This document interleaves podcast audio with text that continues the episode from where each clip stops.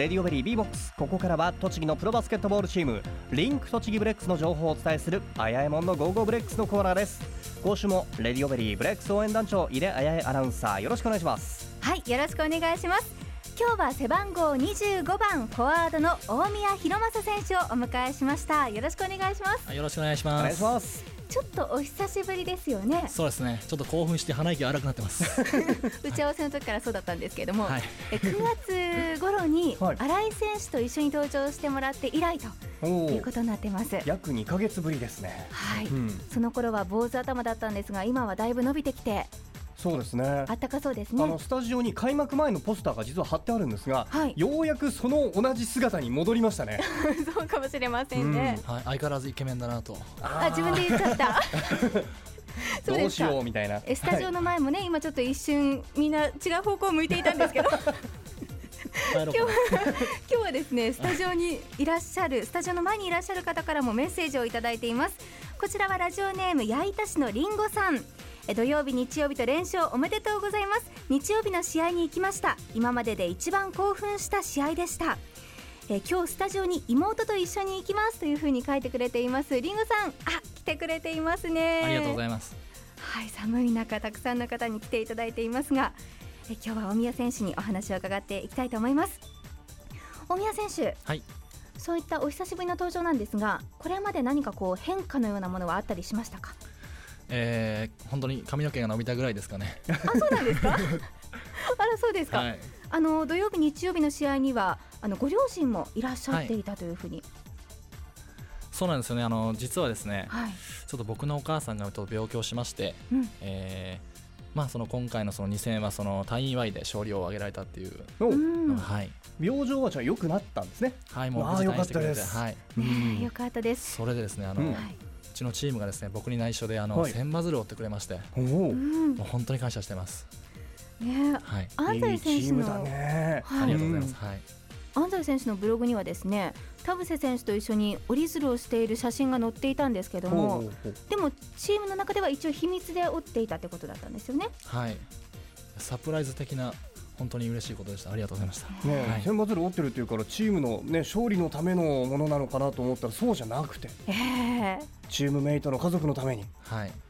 や嬉しいですね。ねえ。あのとても素晴らしい2戦でした。では振り返りたいと思います、はいブレックスは先週の土曜日日曜日とホームでブレックスと同じく3勝9敗で並ぶレラカムイ北海道と対戦しました。おレラカムイといえば、はい。もう JBL の中でね実業団チーム多いんですがオーブルオールプロのチームは、はい。レラカムイと栃木だけですよね。そうなんですよ、うん。でそのレラカムイとは10月に一度対戦していまして4点差で惜しくも負けていたんですね。今回はどうだったのか振り返りたいと思いますまず1日目前半を52対41の11点リードで折り返しました。第3クォーターではレラカムイが追い上げてきますが最終第4クォーターでブレックス盛り返しまして93対82で快勝しました。よやりました。八百宮選手はい。トーマス・ウィスマンアソシエイトヘッドコーチが指揮を取り始めてから3戦目でのはい。初勝利となりました、はい。い、かがですか？いやそうですね。正直早かったなーってその、まあ、トムのはい。その、バスケットボールの浸透したのがすごい、まあ、その最初のまあ2敗からこの1週間でうん。もうそのみんな真剣に取り組んで、まあ、それが本当に今実ったのかなと思いますね。そうですよね、トーマスさんが就任してわずか2週間余りでうん。初勝利となりましたがその勝利というだけではなくて試合の内容もとても良かったんですよね。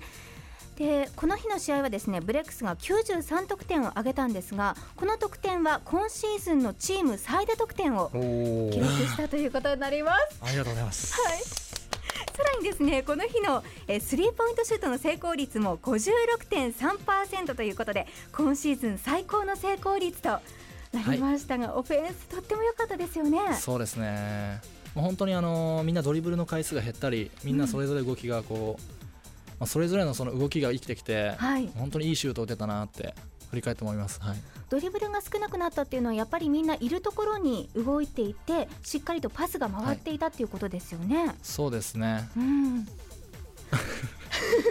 はい、そうだと思います。そうですよね。はい、最初の頃はそのさ田臥選手を起点としたバスケットっていうのが、あまり息がうまく合っていなかったんですけども、はい今回はものすごく合ってましたよね。そうですね本当にそのトムの,、まあき、あの決められたそのオフェンスに対してもそれぞれがその役割を理解してきたかなと。うん、本当にいいバスケットできたと思います。そうですうん。ね。まあ、ここまでね、はい。あの土曜日の試合まではもう惜しいところもあったんですが3連敗できてたもんでね、うん。やっぱホームで勝ちって大きいですよね。そうですね。大きいですよね。えーさてですね、まあ、ホームといえばですね大宮選手は数少ない地元茂木町の出身の選手なんですけれども、はやっぱりこういったホームで試合をするっていうのは選手たちのモチベーションも変わってくるものですか、もちろんそうですよ、うん。はい、やっぱりあのあれだけの歓声の中でやれるっていうのはもう本当幸せですね。うん。はい。えっと、相手チームの北海道もプロチームということで、はい。今回はですねそのファン同士の応援の声も一番こうヒートアップしていたように感じたんですけどもどうでしたか？北海道の応援は。いやーそうですね、まあ、栃木の勝ちかなと。もそうですよね、本当にね熱い応援が飛んでいました。えさてえ2日目の試合を振り返ってみたいと思います。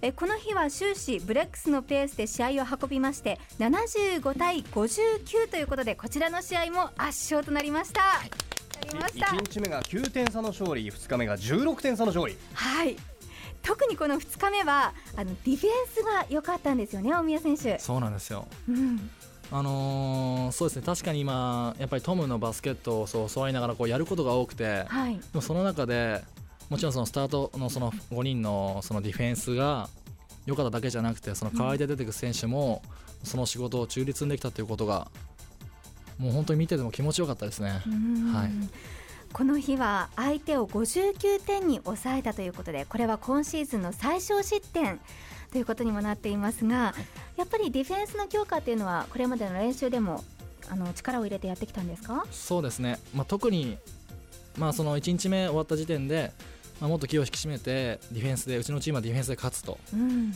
いうことでやってもうその2日目これを出せたってことはもう本当に僕らには価値のある一勝ですね。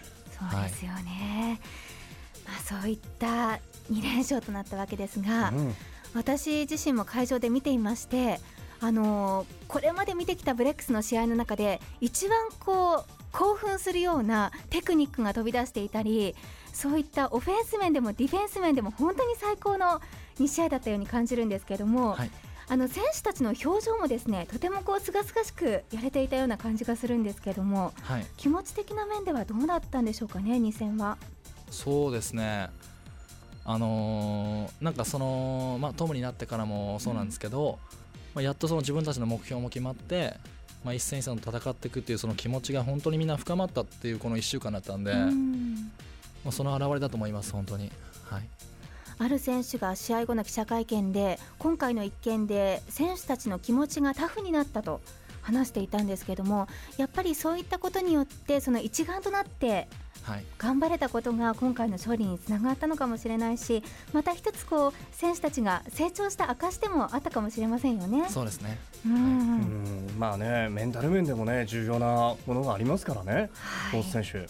そうですよね、うん。えそしてそんな2連勝だったんですが大宮選手個人の活躍にスポットを当ててみますと、1試合目では13分間そして2試合目ではおよそ10分間コートに立ちました。はい。もうね短かったんですけれどもしっかりと役割を果たしましたよね。そうですかね、ええ。ミスも多かったんですけど。いやいやあのちょっと気になったのが2日目の試合でダンクに行きそうだったけどっていうシュートがありましたよね。あもう覚えてないです。おや？いや結局もうはい、まあ、この場を借りて、まあ、監督に謝りたいと ダンクに行きかけてあのシュートを打って外してしまったシュートだったんですけどもね、はい、まだあの勝負どころかなと思ってしっかり決めなきゃと思って、うんうんうんええちょっと気持ちがこうあたふたしてしまったのかなと、はい、今反省してます。いやでもですね今回その2試合とも大宮選手を含めてその途中出場の選手が特に頑張ったことが勝利につながったんじゃないかなと思います。はい、あれあのえ途中で出る時っていうのはあのどんな気持ちなんでしょうかね？うーんそうですねあのまあ自分だけで言言わせてもらいますとやっぱりこう、まあつなぎここの流れを変えるだとかうん。そのもうプレーを見ててここをどうだとかっていうのを見極めてあのやれてるんで、うん。まあ、それを忠実にこなすだけなんで正直でもやっぱり難しいですよね。そうでしょうね。でもその分面白いです。やっぱり。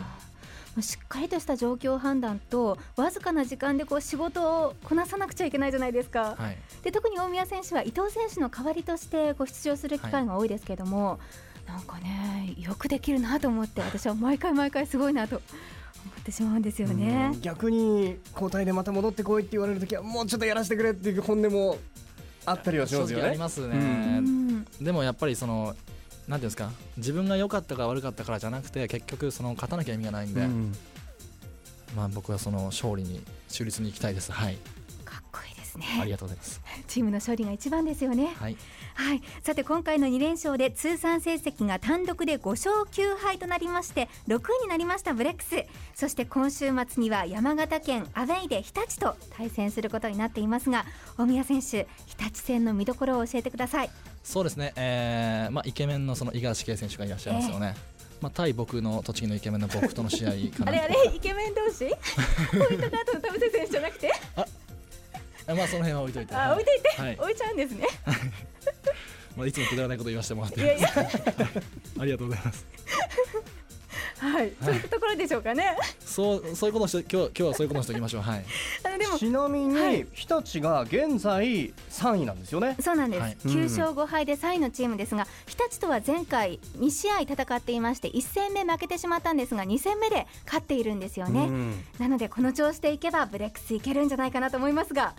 そうですね。とはいえやっぱりもともとその強いチームですし、ディフェンスのいいチームなんで、まあ、僕らがこう成長しているようにやっぱ向こうのチームも成長してますんであそうですよね。はい。まあ、い一つの一つプレー大事にしていきたいなと思ってます。はい、はい。